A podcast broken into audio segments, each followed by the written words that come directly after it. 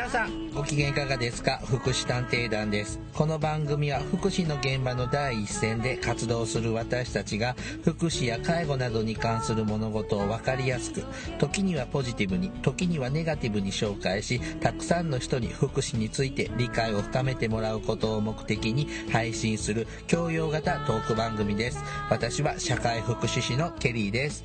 大魔女です。よろしくお願いします。はい、えー、福祉探偵団ね今回で148回目え150回記念は、えー 今の空白は何？違う150回はオーバーしちゃうのかと思ってあのー 今日これ配信してるのが、まあ、ご4月の末なんで、まあ、ゴールデンウィークの頃に、はいはい。えっ、とお聞きのお聞きになっていらっしゃると思いますが、はい。えっ、とこの6月のですねあはいはい。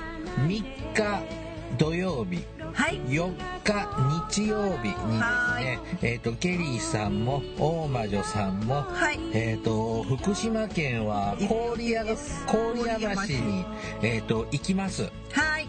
あの、社会福、日本社会福祉士会の、えー全国大会、学会がはい。あるので、えー昨年はどこ行きましたか？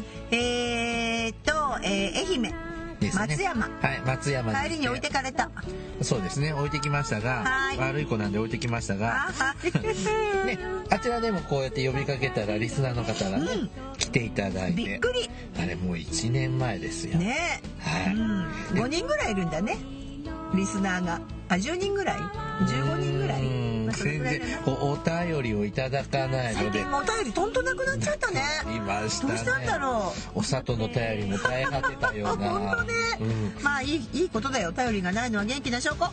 そう？そう。欲しい。ねえ本当ね。であのまた行くので、えっと福島県は郡山なんだね今年はね。福島市じゃないんですね。そうそう。うん、で郡山市に行くので、えーちょっと多分土曜日の3日の夜は宴会？宴会やってるからちょっと難しいかもしれないですが。でいついつあの あれを聞くの？学学会じゃなくて学会だったね学会いつも勉強するの？さあ行くことに意義があるんだあそう？はい。はいはいはい。去年も一個も聞いてないですけどね、はい、あ今年も行きます。今年はこ郡山市ですので、はい。その近くの方または別に来たくなくてもいいです。この福島大会に参加される方とかであのケリーと大魔女と、はい。デイ君も来ますね。あそうね、はい。レイ君も来ますね。ええ。っ、とあれだよ。ドスコイパパも行くって。あそうですか、うん。見てみたい。どんなやろうってやつなのかはい。見てみたいなという方がいたらご一報ください。なお姉さんか見てみたいって人がいたらね。なんで空白と静かだったっけ今 あごめんなさい、はい。よちょっと耳が急に。え？と突発性選択性難聴になりました今ね。うん。はい、はい、あの今日はですねえーあのちょっと年金の話をしてみようかな。あそうだったんですね。はい、あの あのまったりしてました一人で。はい大魔女さん抹茶フラペチーノ飲むペース超早いですね。頭キーンってきません？頭切ってさっき来たけどもう大丈夫。あはい。よっぽど飢えてるんですね。うん、お腹すいた。あの今年ですねあの年金の制度がちょっと変わりまして、はい。ちょっと大きなちょっと変化が本当はい、あるのでちょっとそれを喋りたいためにまず年金の話基本的な話もはい。しなきゃいけないかなと思うとこまたろなの減るんじゃないでの？まあまあそれはまた別の話ですけどもまあちょっと今日は意外とやったことのない年金の話ですね、そうだったんだ今まで、その話をしていきますのでねよろはいしくお願いします。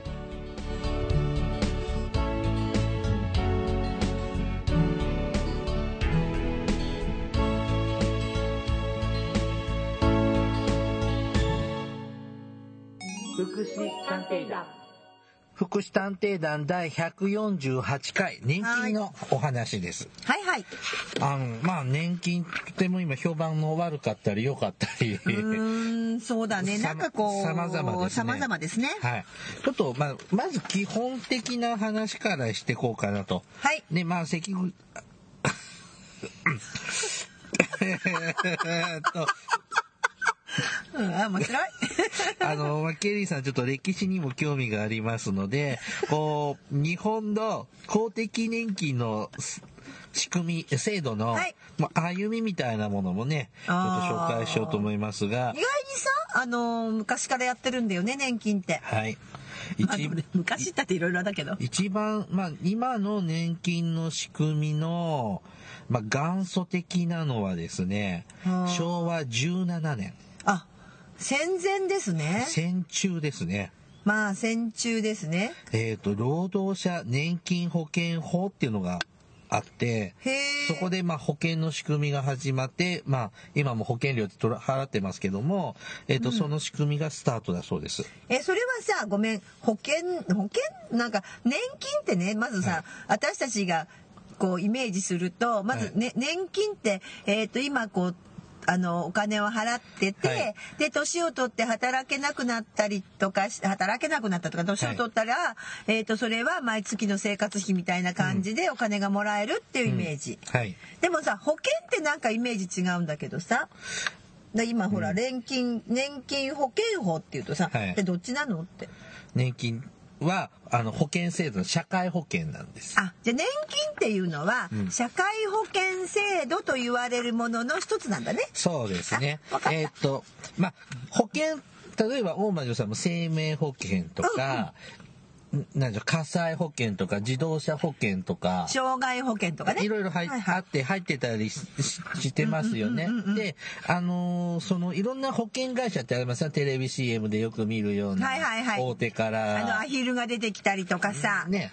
うんいろいろあるね。はい。木製の花が咲く頃来るおばちゃんの保険屋さんとか。おばちゃんのね保険屋とかね。ありますよなんかあの最近なんかこう踊りながら出てくるちっちゃい小人みたいなさキャラのもあるよ。あそんなのもあるんですか？うん。まあ、そういうのがありまして、あれは民間会社。はいはい。が保険屋さんをやってるんですけども、はい。社会保険っていうのは、はい。あの、すごく大まかな話をすると、保険屋さんがうん。国、ああなるほどね、はい、はい国が保険屋さんになっているもので、日本には、えー医療保険、はいはい。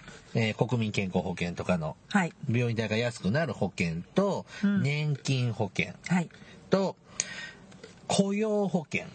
はいはい。あのー働働いてる時にお金をちょっとこうはい積み立てといて、積み立てるわけじゃない拠出して、いで、えー働けなくなった時にしばらくそれで生活できるよねってやつね。労働者災害保障保険。えっ、と労災ねいわゆる労災って労働者が災害労働いてる時に怪我したりすると出る保険。はい。はい。と、介護保険。はいはい。この番組でもおなじみの介護保険と、日本は5つあるんです。はい。はいで、その中でもまあ、有名で株が年金保険。なるほどね。ねじゃあ、さっきの話で元で戻ります。昭和17年に年金保険っていうのができたっていうのは、まあまあ、年金保険って言うと、うんと思うけど、まあ、要は年金制度がスタートしたっていうことですね。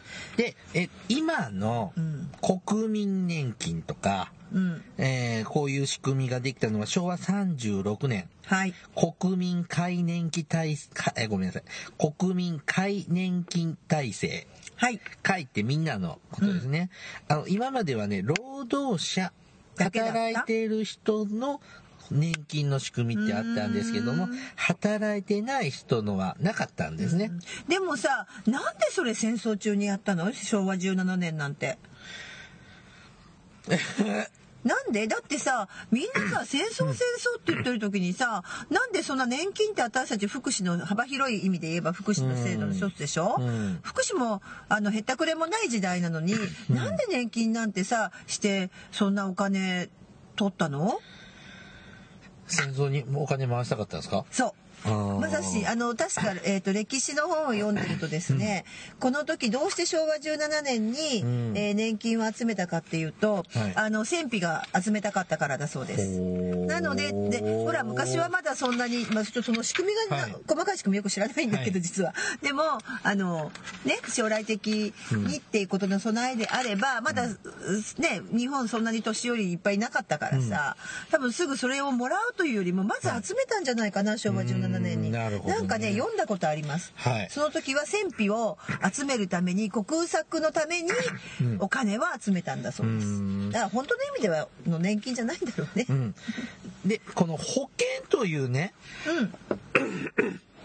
保険という仕組みそのそのものがですねまあ何かに備えてうん。っていう、まあそうですね。だから、よくこう、僕なんかも、こう、恋人が振られてもつ、すぐ次の恋人ができるように、保険で、第2、第3のこう、恋人ってこう、用意してますよね。フラペチーノすすっちゃうよ今から私そんなこと言うと。あと、受験なんかでも、こう、第一志望が、合格ラインが微妙な場合、はいはいはい第2、第3まあまあ志望のとこ、保険にか、保険かけるって言いますよね。はいはい何かあった時に備えて。そうですね。で、はい。まあ、保険料というのを払うんですけども、はいえーそれもですね、まあ、ちょっとずつみんなで出し合って、はい出し合ってる人たちの中から、こう、困っている人に対して、うん。保証をしていこうという考え方が、うん。一応ベース保険のこうベース的ベースですよね。はい。なので自分だけ得すりゃいいっていう考え方では本当はないんですが、まあ、自分さえお金もらえ自分はお金もらいたいよねって思っちゃうのも正直ありますね。まあだからあのたまずあの年金の保険っていうのは助け合い制度。でもさ、はい。昭和17年のやつはさ戦争に勝つためにはお金集めたんだねっていうのはここの、えーこ厚生労働省が、えー出してる本には書いてありませうんん。でこの保険制度なので,、で社会保険はですね条件を満たしたら基本強制加入はいはい絶。対入らないといけません。うん。で年金保険は二十歳になったらはい。ですね。なので僕は払い続けています。大魔女さんは200歳なの。あ、ごめんなさい。ケリーさんまだ払ってないんだ。そうだよ。私も今さ、あれ、ケリーさん17歳まだ払って払ってるの？え？でって思ったの。で、これ、二十歳から60歳までが保険加入期間というのかな。保険を、保険料を支払う期間ですねで。もさ、二十歳だって大学生とかだったら働いてないよ。えーそれはそれは後であそうなの？後ではいうんであのーまず基本二十歳から60歳の40年間保険料を払ってねとはい。いうことになります。はね。はい。えーでこの保険の種類なんですけども、国民年金とはい厚生年金のはい2種類があります。はい。以前までは共済年金というものもあったんですがそれは、な最近最近なくなりましたということに申します。ああ、いうことにします。は、はいい、わもうちょっかりました。となんか私学とかまだ残ってたりとかあー私学共済とかねややこしいんですが基本ないですもん。はーい。でえっ、となな厚生年金っていうのは、はい会社員とか、うん公務員、うん。まあ、いわゆるサラリーマンですねはい。が、えーはい、が加入するタイプです。でもさ、えっ、と、パートさんとかはあんまり入ってないよね。あの、例えばさ、1週間にさ、あの、1週に、えっ、と、3日間さ、1日3時間だけ働くような人は入ってない？よ。そうですね。ちょっと後でそれも触れましょうかね。あそうなの？んうんで、まず、まずふ、一般的に言われるサラリーマンですね。はいはいはい。第2号、あ、でもごめんなさい。厚生年金に加入して、はいあと学生さんや、うん。えー自営業、うん。無職の人などが加入するのが国民年金。えーでもさ、無職の人、お金払うの大変だね、学生も。そうですね。あの、だから後で、ああ、はいよ。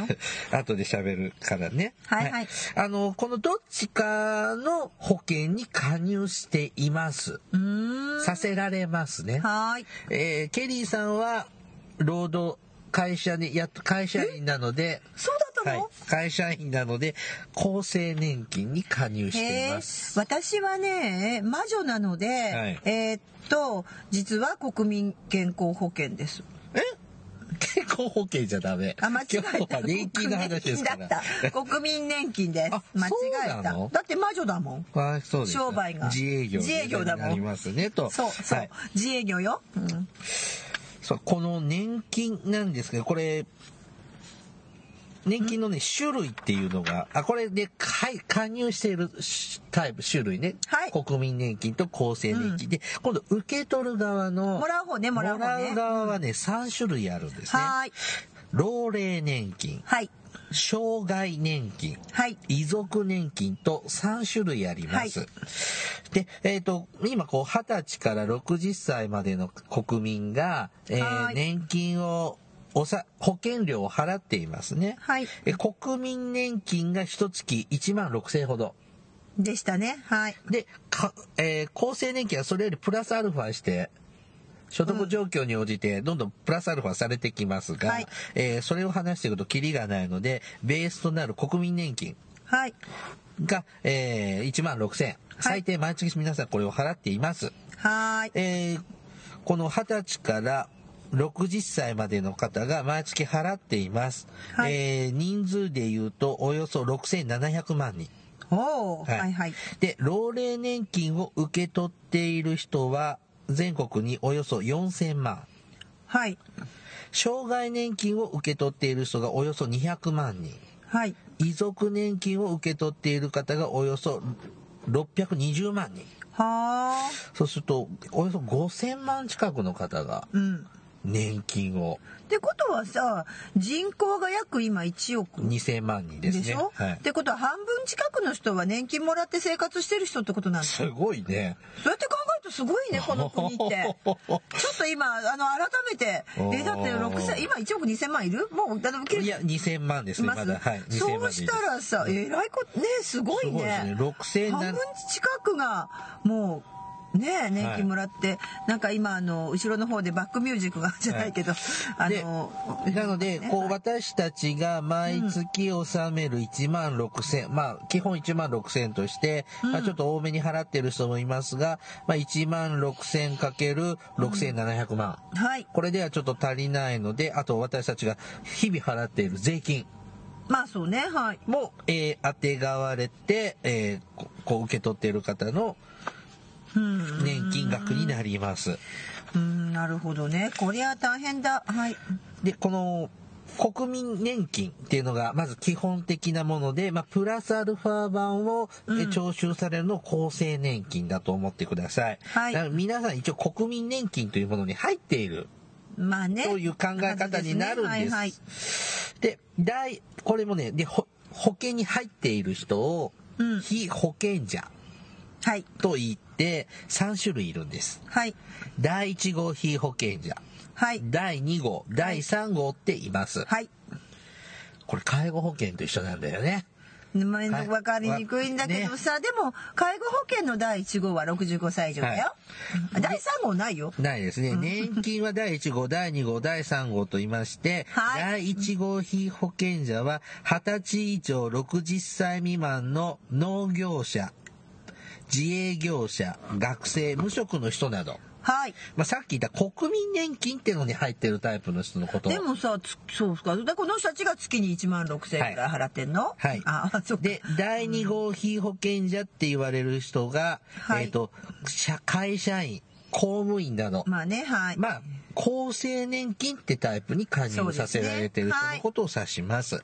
でもう一丁、第3号被保険者。はいえーこれ昔はよく専業主婦って一言でまあそんな言ってましたが、うん。えー第2号被保険者に扶養されている20歳以上60歳未満の配偶者で、はい。年収が130万円未満の人を第3号被保険者って言います。まあ専業主婦ね。でもさこのこれだよね。だからあのパートさんなんかがはい。130万円の壁を超えないようにだから130万だから月で言うと月10万ぐらいうん。よりももうちょっと少ない金額はで働く人が多いのはこのせいかな、はい、そうですね。そう。だねで、もともとですね、うんえーまあ、第2号被保険者にあたる厚生年金はい。のタイプっていうのは、まあ、昔からあったわけです。うんで、昭和36年に国民年金っていう仕組みがあって、えー第1号被保険者のタイプですね。うんえー農業をやってる人とか、自営業者、学生、はい無職の人などが入るタイプのもできて、できたんです。で、この中に、えー専業主婦も入ってたんですよね、第1号被保険者の中に。でも専業主婦って、お給料もらってまないじゃあまあね、ないですか。あんまりね、もらえないね。うんでいわゆる無職の状態の人になってしまうのに、えー一人分の保険料を払うのは大変。はい。なので、まあ、扶養家族の場合はちょっと、まあ、ご夫婦で一緒に払っちゃえみたいな考え方じゃさないの？これってさ、はい。で私たち実は今ね厚生労働省の出してるパンフレット見ながら喋ってるのよね、はい実はね。で、まあ、あの間違えたこと言っちゃいけないからねこういうのは。はいはいで確認しながらなんだけど今専業主婦って言ったけどさ、はい逆に例えば奥さんがバリバリ働いてたらはい。別に旦那さんが最近主婦の主婦がほら夫ってあるじゃない？うん。でそれでもいいのにねって今思ったこのイラストが女の人のイラストになってたからあさ。あ。でも、配偶者って書いてあるよね。だか。ら配偶者だから男でも女でも逆でもいいと思うんですよだよね。うん。うんうんうん。はい、でちなみにですねこの人口割合なんですが、うん。第1号被保険者はおよそ1700万、はい。えー第2号被保険者は4100万。はい。なのでこれでどうだ？6000万人ぐらい。はいであと、まあ、いわゆる専業主婦とか、はいあの手軽な手軽って言ったら怒られちゃうかな、うんまあちょっとパートはいのぐらいのです方のねはいが、えー900万はい。ということですね。こんな感じで皆さんこう保険料をこの人たちが私たちもふ含めてうん。保険料を納めています。ます。はい。で先ほども言ったこう年金の受け取る種類なんですがよく言われる年金年金っていうのが老齢年金ですね。はい。65歳以上になったら受け取れます。うん。で、で、将来ね、ケリーさんみたいなヤングは、おじいちゃんになった時に年金が受け取れないんじゃないかとうん。言って、こう年金を払、毎月の保険料を払わない人って、今多いんですよね。って聞きますよね。で、僕はやっぱり入ってた方がいいいと思います。思ってるんです。で、この保険、年金保険は、おじいちゃんおばあちゃんになった時の備えだけじゃなくか、そうなんですよ。ここ大事。うん二十歳以上になって障害者になった場合ですね。まあ、交通事故にあって歩けなくなっちゃうかもしれない。そうそう。何かの病気で目が見えなくなっちゃうかもしれない。はい。というような障害者になった場合は、障害年金というのが受け取れます。はい。なので、こう人生のこう保険として入ってた方がいいっていうのはこれ一つ大きいんですよね。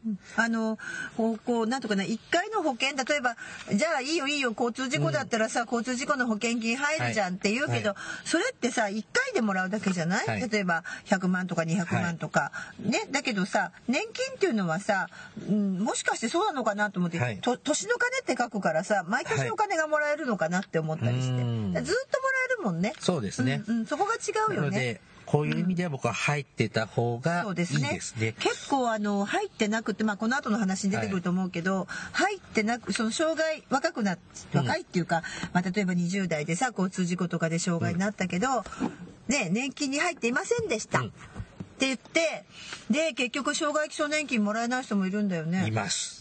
ね無年金無いわゆる無年金と言われる人ね。あの人無年金だよね。障害者の僕ら知ってる。あそうだよああの人そうだよ、ねああのちょっと制度の狭間の時代だったのでって聞いてますけど、はいで、もう一丁、遺族年金ですね。はい一家の働き手が亡くなった時に子供のある配偶者または子供に、えっ、と、遺族年金っていうのが受け取れる仕組みになっています。はいだから残された家族のためにという。ことですね。はい、はい。ケリーさんは独身ですけども、まあ家族のいる方で、お父さんが事故とかで死んじゃったりとかってした場合は、まあ、まあそうね。お父さんが受け取る分をはい。先に家族にと。そうですねもらえるという仕組みもあるんですね。うーん。でもなんかこの遺族年金のイラストもさ女の人だけど、なんかそこにまたケチつけそうな大魔女、男女共同参画じゃないわこのパンフレットは。まあいいやはい次行きます。ちなみにね資料的にはね、このはこれ8ページかな。うん。はい。この,、はい。この年金ね、まあ、イメージ的にはやっぱ老齢年金まあそうなんですが、ですねはい。ちょっとこのね、年金が支える高齢者の暮らしというちょっと資料がありまして、はあ。この高齢者の世帯ね、おじいちゃんおばあちゃはい。んだけで暮らしてるとか、またいる家も含まれるのかな。うん。えーどうでしょうね。こう、年、6はこのね、高齢者世帯の中で、うん。えーまあ、まあ、一応現役をリタイアされてるような、ね、定年されてるような方たちの暮らしというのうち、こう、その生活費の、月々の生活費の7割を年金に頼っている。あ年金に、が当てて、はいはい。はい年金を当ててはい暮らしていると。うんで、えーあと、こう、高齢者世帯の中のうち6割がう、ん収入のすべてが年金はっていう人が、えっ、と、高齢者世帯の55%あはいというので、年金の存在っていうのは非常に大きいです大ねきいわはいけなんですね。逆に言うと年金が破綻するととんでもないことになるってことですね。すねあの食べれなくなって餓死するような人がはいたくさん出てしまうということですかね。で、このね、毎月、えー国民年金は1万6千円ほど払うんですが、はあ。払えないようね、さなっ、きもほらほら言ってたね、はい学生とかさという場合があります。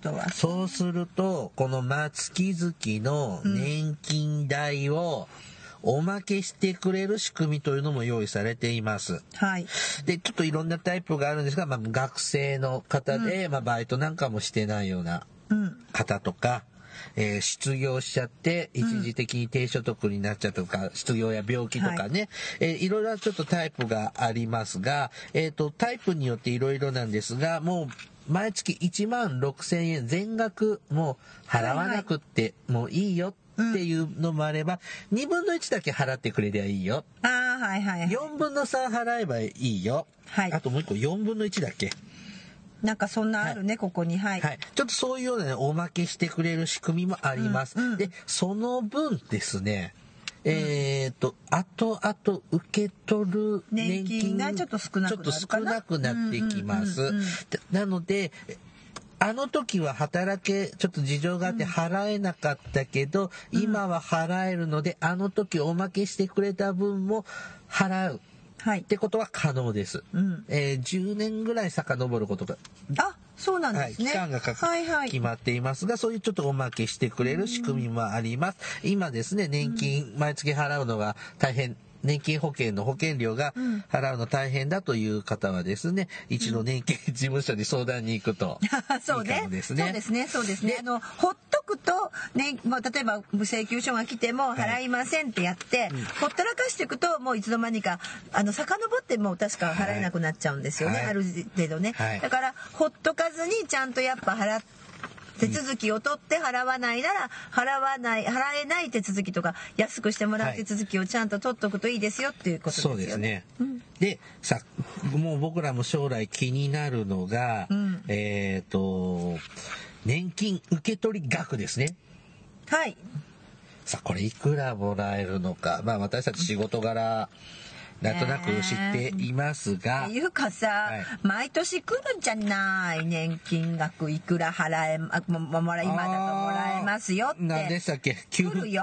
定期便ですね。それまあ、年金定期便が来れば分かりまのねなんかいろんな書類が来ると面倒くさくってさ、見ないかもしれないけど年金定期便っていうのが来てますよね、はい見てないけどであなた、はい。あなたい このあなたいくらぐらいもらえるあるよみたいな感じのが来るんですよ、はい。もうそれ見るたびにああ生活保護基準ギリギリと思っていつも思う私。まずですね、年金を受け取る、まあ、老齢年金ね。はい。老齢年金を受け取るためには、まず年金保険料を払ってないといけないんですが、はい。えー本当は40年払い続けてほしいんです。はい。まあ、ちょっと中にはちょっと払ってない方がいらっしゃったりするんです。うんで、えーもらうためにはですね、25年以上年金保険を納めてないとダメなんです。はい。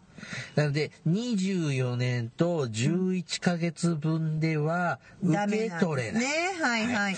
で、た、ちなみにですね、これ40年間、20歳から、今だったら月々1万6千円の保険料を払うんですが、これちょっと時代とともに、金額は変わってますよね。変わってますからねそうですね。はい。で、25年、あじゃあ40年間ずっと払、1万6千円払い続けると、いくら払うの？え、計算して。えーっと、ちょっと待ってね。ポン。1万6千円としてですよかけるうん。12かける40年で、およそ768万。はい。を770万ぐらい。40年払うわけですね。で、そうすると、まあ、る基本65歳から受けられるお金、年金 今のところはね、今のところはね。今のところ65歳から受け取れるのですが、これが一月6万5千円ほどはい。になりますね。えっ、と、年額にすると、いくらだ ?78 万円ほど。はいねこれもですね、ちょっと、年によってて変わります。微微妙にこう増えたり減ったり増減をします、そういう仕組みなんですね。ちょっと物価の、物価に合わせてるとか。確かそうです。はい。なんかちょっとその計算方法が最近変わったはずです。難しいんです。そうねでこれがあの25年かけていたらはい。しかかけてなかったらその分これ今言った一月6.5万っていうのが満額タイプなので、はいそれより少なくなりますね。うん。でこの25年も払い続けるのってうん。超大変。超大変。うん。はい。ですので、うん中には挫折をして、うん。もう年金保険をは払うのやめちゃったとかはい。って方も出てくるわけです。うんちなみにうちの親戚も無年金の人あ、そうなのいたんですよ。はいはい。で、やっぱりその当時、年金保険をは払うのが大変で、その分も生活費に充ててたので、うん。ということで結局無年金になっちゃったのね。うん。で、その分、こう、子供たちが親の生活費を回すのが結構大変だったと。もう死んじゃったのでおじちゃんは、はい。あ死んじゃったのでそういうこと終わっちゃったんですけど、うん。本音言うとちょっとしんどかったんだよねというのがありましたね。で25年以上払わなければいけなかったのですがはい。平成29年のうん。8月だったっけ？7月だったっけ？今年の夏からはい。この仕組み変わります。え、そうなの？はい。10年以上加入していれば年金がもらえるようにあ変わりました。そうなんだ。はいでもさ、お金は？金額は？減ります。10年分ですので、まあえっ、と、そうか満額だと一月6.5万ですが、えー、10年しか保保険に入っていなかった場合は、えっ、と、月額が、これの4分の1になるでしょう。あれ、まあ、そんな少ないの？はい。それ年金って言うの？あ、言うのか。言いますね。うーん。一月1万6千円ぐらいになりますね。まあ、でももらえないよりいいかって感じ。でもそれはそうですよ。40年払ってる人は、うん。と10年払ってる人が同じ金額もらってたらフェアじゃまあ、それはそうね。ないですのでなので無年金者の方っていうのが減る。はい。ななのでこれによって、まあ、生活保護にこう陥ることなくうん。なんとかやりくりできるって人も増えるんじゃないでしょうか。まあそうですね。うんでも、うん、まあそうですね。はい。何を言いたいんでしょう。はい。うんまあね微妙だな。にまあうん、そうだね。でもさ、月々1万6千円払ってって10年払って、でもうもらえるお金もそのくらいかと思ってしまった。そうですね。うん、だか年金の勧めをしてるのか否定をしてるのかよくわからない番組。こんなのがあるんですよ。あのね、老齢年金は65歳から受け取るのが普通なんですが、フライングして、はい。は、早めにもらうことができるんでねはいはい60歳から受け取ることができるんです。で、まあ仮に40年かけてた場合、んえー65歳になったら6万5千ですよね。うん。で、これをいやいやいや、60歳からうん。早めにちょうだいって言った場合は、えっ、と、大体ね、60歳からだと3割引きになりますね。なので、一月、あ、間違えた。あちょっと待って。一月4万5千ほどになります。うーん。なので、早く受け取ると、まあ、満額6万5千よりは安いです。まあ、あの、あれね、早く死にそうな人は、違うか。早く死にそうな人は早めに受け取る。そうですね。で、もう一丁。いやいや、65歳からまだ受け取らなくていい。はいもうちょっと後からちょうだいっていうこともできるんです。へえ。その分遅くもらう人は6万5千より多めにもらえます。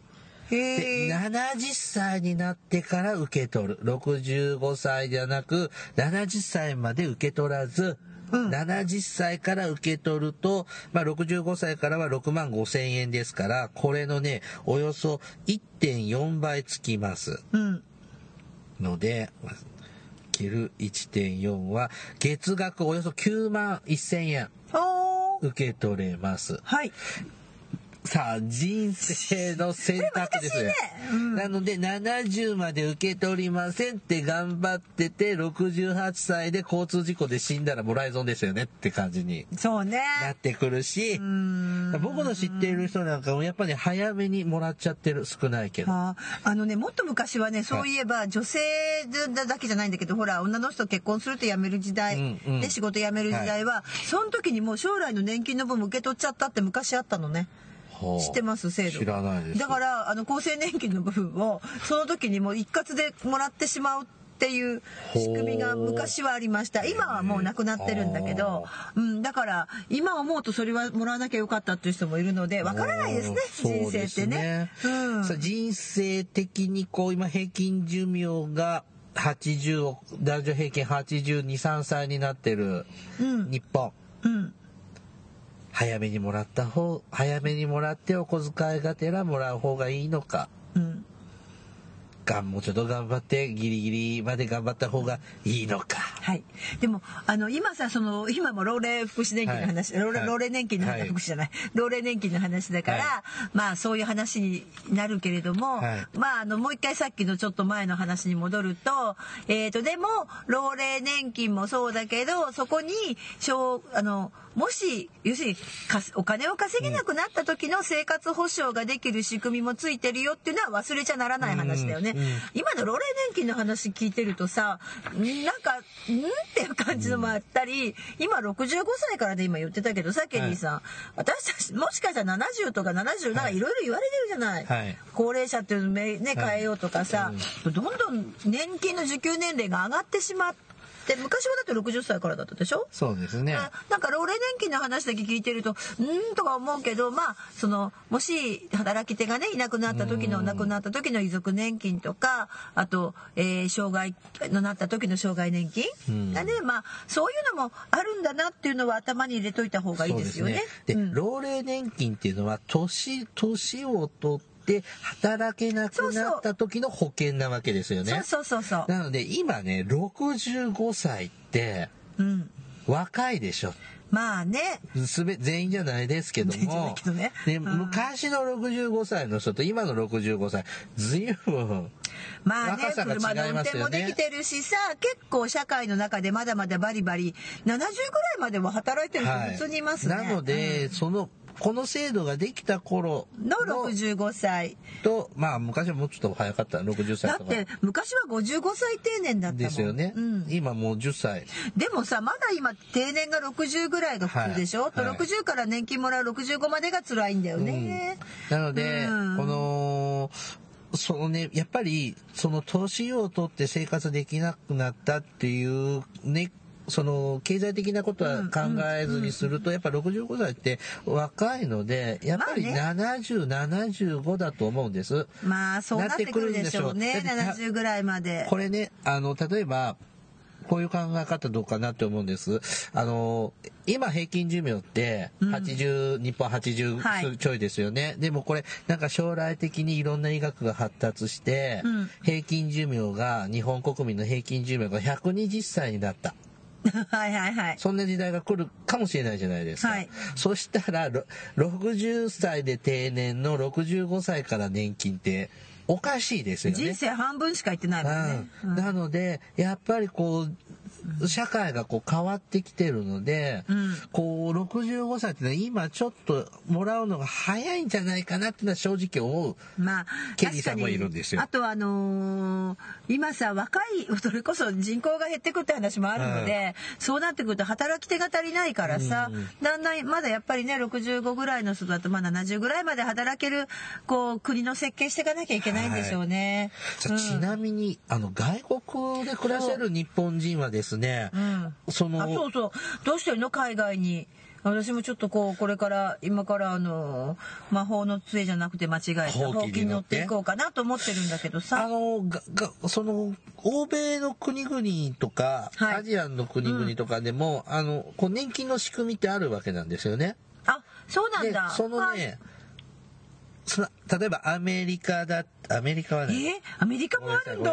えっ、とイギリスとかだなんかもうったらなくしちゃいそうじゃない？今の大統領アメリカ。イギリスだったら、はい。イギリスで年金保険払ってうん。で日本に帰ってきたらそれを払ったことってカウントしてもらうあえる仕組みとかあのイギリスに移っちゃったら日本で払ってたのをカウントに入れてもらえるとかというようなこう約束をできている国もある。もはい。全ての国じゃないんですけどもありますので。じゃあアメリカは？えーアメリカはだってそもそも年金なんてあんの？あそこ。えーなんかさほ健康保険制度もこの前やっと作ったら、はい。もうまたオバマケアで作ったらつぶつぶそうとしてるぐらいだからね。そこはねないよねまあないことないみたいですけどあでもあるね年金ってね。えー書いてあるよ。あのね、この、今も一緒のパンフレット見てるけどさ、面白いの、この世界のやつ見てると。年金のね仕組みもいろいろと違うんですけどもあの最近もどインドとそういう約束を交わしたみたいなあ、そうなんですか。の中で聞きましたけどねはい。なるほど。でもやっぱりイギリスはあれだね、さすが福祉先進国というか、まあ昔もともとね、はい。発祥の地みたいなところだから、ちゃんと年金制度があるね、国家年金がね。でもね、あの、そうそう、年、私ね、そのね、実を言うと仕事してると、はい。あの、生活保護、うん。ね、みんなほら生活保護まんまいましたけど、はい。でも実は生活保護もらってる人ってさ年金もらってる人結構多いの。年金が少ないので足してたり、そうですね。でね大体おかしいのはねせ実は生活保護で1ヶ月もらう金額より、うん。今の6万5千円ぐらいの方が金額少ないんだよね。ね。だから だから逆転現象が起きちゃってるんですよね。はい。あのーまあ、年金満額だと6.5万なんですが、はい。生活保護制度の考え方からすると、まあ、これ以上の収入が少ないと、まあ、生活保護の対象だよねとはい。なってくる金額がちょっと町によって微妙に違うんです具体的には言えませんけど。ちょっと大都市なんかだともう8万9万下回るともうあなたは生活保護だよね。でしょってそう。だからあのちょっと話曲がっちゃうけどさ、はせ年金がさまだまだ少ないので、はい。そこのこう逆に生活保護の金額のが多いのでだから生活保護の人が増えるんだよね、はい。年金もらってもやっていけないからって。じゃあなんで年金が少ないのと。うん。いうことなんですけど、まあ、一月6.5万ではい。やっていけるかって言われたら、僕も厳しいですね。うんうん。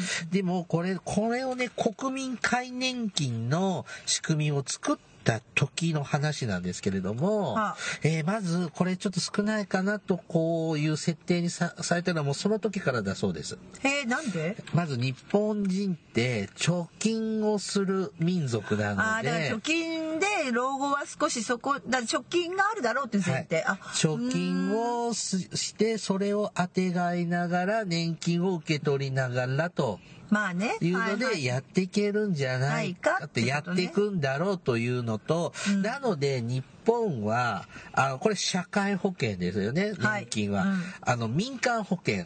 はい、いろんな保険屋さんで年金、個人年金ってあるあるあるある。はい、そういうのを、こう、商品として出していいのもちゃんと認められてる国ですよね。あ、そうですね。うん、はい。僕入ってないですけど。えー、この前入りました。あ、本当？うん。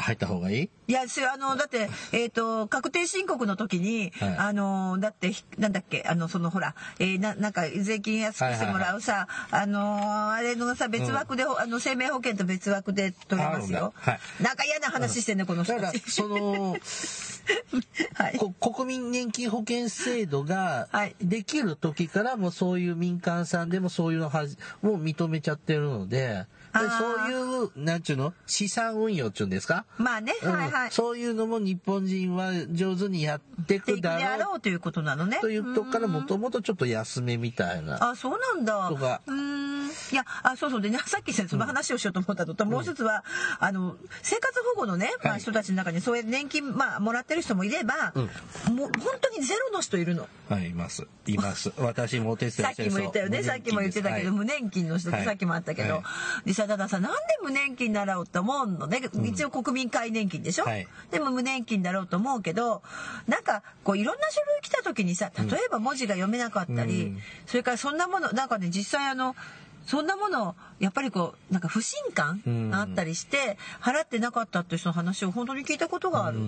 あれですね。あもう今いないいるのか？そのこれ国民年金の仕組みでは昭和35年36年の頃ですから、うん、えその時から二十歳から払ってねなってあーっとね、そんな人もいるでしょうね。でもすでに当時二十歳を超えていた人は、保険料を払う期間が短くなっちゃう。ですよね。はいはいはい。当時40歳だった人は、もうその時点でってなっちゃうので、まあそういう早く生まれちゃった人は、生まれてちゃってる人は、まあその期間は特例で入ってたこととかにしてもらったりってしてたんだよね。そうだと思います。うん。でも、あのー、なんかね、面白い、あ、あれ、これじゃないかな、健康保険の方だったかな。うん、なんかやっぱりね、こう、私、あの、実際こういうものが始まっても、まあこれだったかちょっと健康保険だったか忘れちゃったんだけど、はい、信じない人っていたらしいですよ。ね、うん、でね、あの、ちょっとこう、例えば、田舎のね、方だと、どこそこんち誰々は、あの、入ってなかったって話あるんだって。その代わり貯金はしてたらしいので、生活保護じゃないんだけど、でも、そういう新しい仕組み信じない人いるじゃない。そうでしょ？新しい仕組み入りましたけど、なかなか信じてもらえない。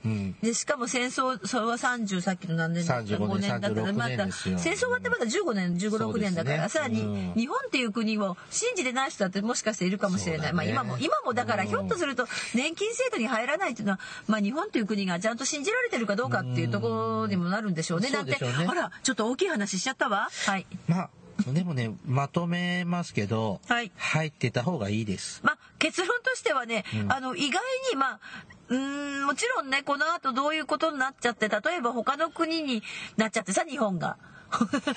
日本が他の国になっちゃったら分かんないけど結構日本が日本である限りは割と保障されますよね。そうですね。革命でもない限りは。そうそうそう。とかあのほら最近ちょっときな臭いじゃない、い、ろいろほらなんか空母が来たりとかさあのいろいろミサイルが飛んだりとかしてるからあの辺でちょっと日本が違う国に占領された時にはちょっと分からないけど、まあ、そういうことがなければとりあえずでないときな臭くなるとこういうの入る人減るのかな、うん、分からない。でも人生の保険ですよね。ていうかね、あの、積み立てじゃない、あ、もう一つ大事なのは積み立てじゃないんですよね、これって。さっきあの、総し総総年間でこんだけ払ってって言ってくれたけど、うん、実は積み立てではなくて、今私たちが払う私は1万6,000円払ってるのは、はい、実を言うと今のお年寄りとか障害者の方とか、遺族年金もらってる方たちにあの手助けできない分私たちが直接手助けできない分、はい、社会として渡してるんですよね。はい、その方がその自分が積み立てた分だけもらうっていうとこれがもしかしてインフレなんか起こった場合物価がガーって上がっちゃったらダメ、ね。そうそうそうもう今、例えばペットボトルのジュースが1万円の時代になっちゃった時に、そうそうそう。6万5千円もらってちゃどうしようもないですもんね。なので、まあそういうちょっとメリットはあるんです。ただ民間の保その代わり民間の年金保険は、えっ、と、インフレとかには対応できないんですよね。そうね。だから公的なものはそこは、あの物価に合わせてやりますっていうことの保証は、だから今、今の人たち、だから今の自分の親とかにみんな、皆さんお金をまあ渡してるみたいなもんですよね。ね、みんなで支えていますというところで、えっ、と終わります。はいお疲れ様でした。This is 福祉探偵団。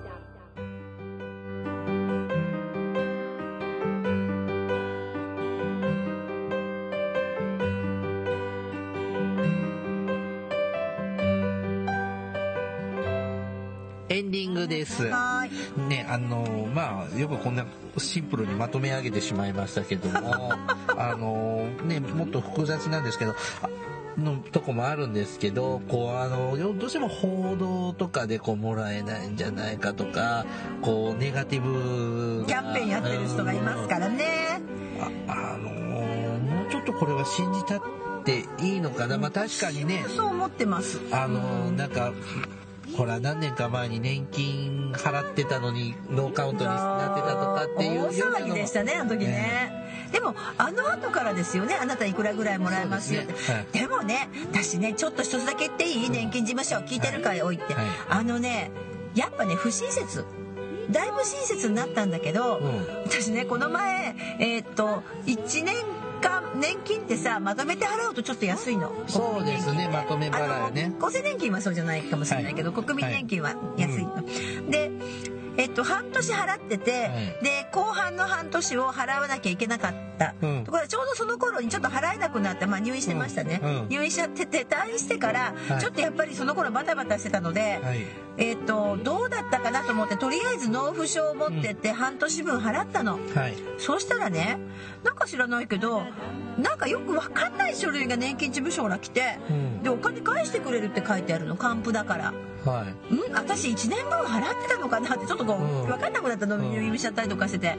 でお金もらったら今度は「あなた年金払えてません」って言って、うん。督促状が来たの。あらいやいや私1回払ったのお金を戻してもらったのに、なんで督促が来るのと思って、はいはいはい。頭に来て年金事務所に問い合わせをしたら、こうこうこうでもういやらしいの督促状がねもう赤い紙とかで来るの。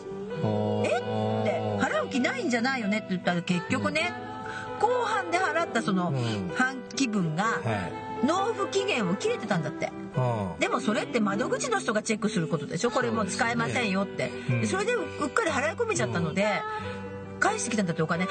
どこにも書いてないんですよ。ーほん とね不親切だなと思って文句言ってるかと思った。うんで結局払った。でもう一回払ってうん。督で今年促分も？督促分も全部だからもう綺麗に払って終わってえうん。で1年だからそうでしょ？1回払ったのが全部戻ってきてまた払うわけだ。から同じですよ。でしょ？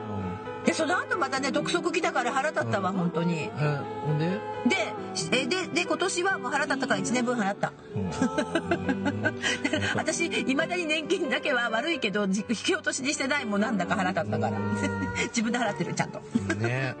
そうまあ分かりにくい。タイミング悪いと1時間待ちだしね。だからねうん。もうちょっとね分かりやすいね言葉を使ってほしいしお金返ってくる時に書いてくれたらいいじゃない納付書がね。って何にも書いてないの。もうね本当にあのね分かりにくさっていうのはねなんかねなんかねなんかあるそういうよのがあると払いたくないからこう難しくしてるんだろうとかってこう思って、ね。変な憶測しますとかさなんか特権じゃないけどこう年金の手続きってすっごい分かりにくいのはそういう特別それを扱う特別な資格があるあるかなって思ってる。そういう業種があるよね。社労士の人とかが窓口でだからさだよね。だから自分でやれるよあんなの。うん。だから社労士さんたちが、えー、とかまもうかますために、あ難しい言葉使ってんのかなって憶測しちゃう。あでも私も仕事柄時々行くんですけどは嫌がられますね。ちょっとレアなケースで行くんで対応を求めうん。だけど別に窓口でやり取りしてくれるよね、うんだからわざと窓口に行った方がそうそうそう。あのなんか書き方とかを見ながら書くよりも分かんないからそうそう。もう年金事務所ここにどうやって書いたらいいですかって聞くの一番早い。そうそうそうもう行くようにねそう。ですあの皆さんもですねあの、はい。あれってど市町村単位であるわけじゃないですよね。年金事務所年金事務所はねどうだったかな？地区単位ぐらいですね。はい。あの最寄りの年金事務所にね、は。はい。あのご相談にはい行くといいですよ、はい。番組からのお知らせです。福祉探偵団では皆様から福祉や介護に関する疑問や質問不満や愚痴番組に対する感想やご要望を、えー募集しています。もちろん普通のお便りも募集しています。お便りは E メールでお願いします。メールアドレスは福祉探偵団アットマーク Gmail.com 綴りは fukushitanteidan アットマーク gmail.com です。また、福祉探偵団のツイッターがあります。ツイッター ID は福祉探偵です。ヘボン式ローマ字で福祉探偵と入力して検索してください。フォロワーを募集していますので、ぜひフォローしてください。えーさらに、福祉探偵団の Facebook ページも開設しています。Facebook をご利用の方は、福祉探偵団の Facebook ページにいいねをクリックしてください。では、そろそろお別れの時間となりました。お相手はケリーと、大魔女でしたそれではまた次回お会いしましょう。ごきげんよう。さようなら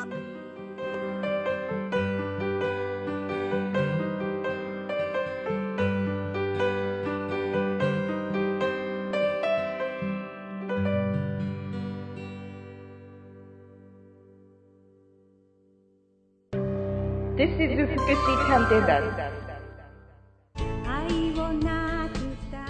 Hi everybody, how are you doing?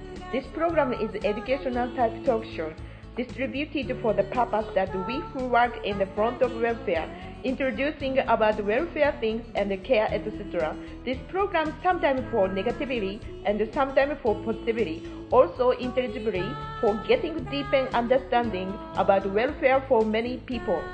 福祉探偵団聞いてね。